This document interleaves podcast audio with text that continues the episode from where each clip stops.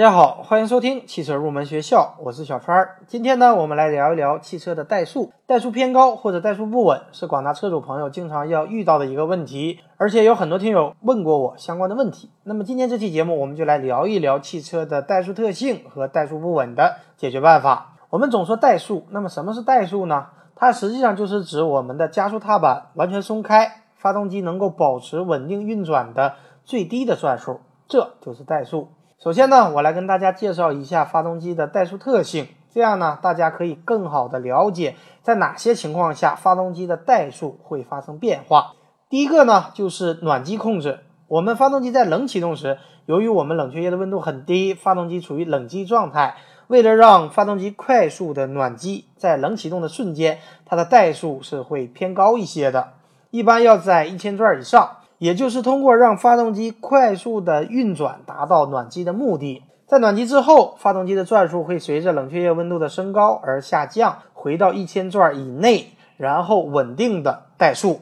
夏天气温高，它暖机的时间相对也短一些；而冬天气温很低的话，暖机的时间也就要长一些。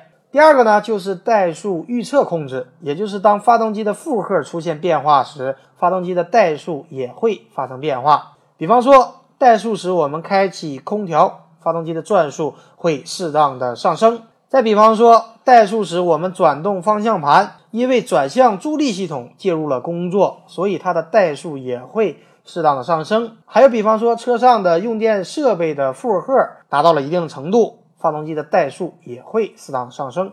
另外呢，有一些车型它是带有模式选择的，比方说经济、舒适和运动三种模式。当我们切换为运动模式时，发动机的怠速转速也会上升。第三种呢是怠速的稳定控制。汽车在怠速运转时，发动机控制单元会把接收到的转速信号和理论的目标转速进行比较，如果两者之间它相差比较大的话，会进行相应的控制。尽可能让发动机的实际转速和目标转速相同。所以说，发动机的怠速稳定，并不是有些人理解的怠速始终保持不变。那么，在了解了发动机以上的特性之后，我相信大家也可以消除这方面的误解。接下来，我们再来说一下发动机是如何实现怠速的。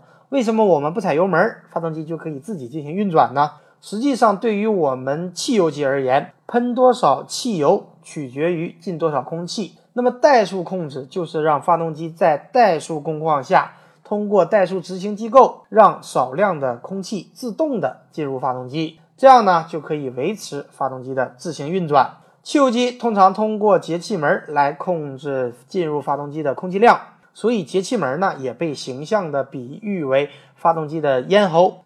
我们汽车加速是否灵活与节气门脏污是有一定关系的，所以大家也一定听说过。清洗节气门的这样的说法，那么对发动机怠速进气量的控制，一般有两种类型，一种呢是节气门直动式，也就是直接控制节气门，让节气门在怠速工况下开启一定的角度，实现发动机的运转。第二种呢是旁通空气式，也就是让空气从旁边另外一个通道进入发动机，实现怠速运转。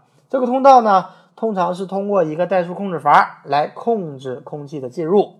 通常来讲，当汽车熄火时，这个控制阀是保持全开的一个状态，这样呢，它有利于我们下一次启动汽车。目前汽车上应用的多一些的还是旁通空气怠速控制系统。然后最后一个问题，我们再来说一下让大家比较头疼的发动机怠速不稳。很多听友朋友来问我，他的车子怠速一直不稳，修理厂尝试了一些方法，比方说清洗和调整节气门，更换了怠速控制阀。更换了喷油器，更换了火花塞，但是还是一直怠速不稳，该怎么办？实际上呢，汽车怠速不稳的原因可能有很多，我们还是要有一个标准的诊断和排查流程，而不能够单单的凭借经验去解决。怀疑哪里有问题就去换哪里，而如果一旦经验不起作用，就不知道该如何下手。那么接下来呢，我们就来谈一谈如何解决发动机怠速不稳的问题。实际上，发动机的运转无非取决于三大要素：汽油、空气和点火。所以说，供油系统、进气系统和点火系统出现问题，都可能导致发动机怠速不稳。通常呢，我们要分情况来进行分析。第一种情况是怠速一直偏高，我们可以按照如下的思路来进行排查。首先读取故障码，如果有故障码，我们可以按照故障码去进行排查；而如果没有故障码，我们要按照如下的顺序进行排查。首先，我们去检查节气门的运动情况，然后检查怠速控制阀的工作情况，然后排查节气门位置传感器的性能，然后检查燃油压力是否正常，然后再去排查喷油器的工作情况。如果都没有问题的话，我们再去检查冷却液温度传感器和空气流量计。第二种情况呢是发动机怠速一直偏低，我们可以按照如下的思路进行排查。首先呢，同样的是去读取一下故障码。如果没有故障码，我们则先检查各个进气管有没有漏气的情况，然后再去检查空气滤芯儿是否过脏，然后再去检查怠速机构的工作情况。如果没有问题，再去检查点火正时和火花塞的工作情况，然后再去检查气缸压力和燃油压力。如果还没有问题，我们则检查喷油器，最后呢再去检查冷却液温度传感器和节气门位置传感器。实际上，除了上面的两种情况，我们还有一种情况是怠速忽高忽低。实际上，这种情况同样有对应的排查流程，这里呢不跟大家一一的介绍。节目里呢，只跟大家简单的介绍一下排查的思路。如果大家真的遇到怠速不稳的情况，不管是怠速偏高、怠速偏低，还是忽高忽低，大家可以联系我，我们一起研究排查的一个办法。好的，以上呢就是本期节目的全部内容。如果大家有汽车方面的问题，可以添加我的微信三三五三五二七八六九。我们下期节目再会。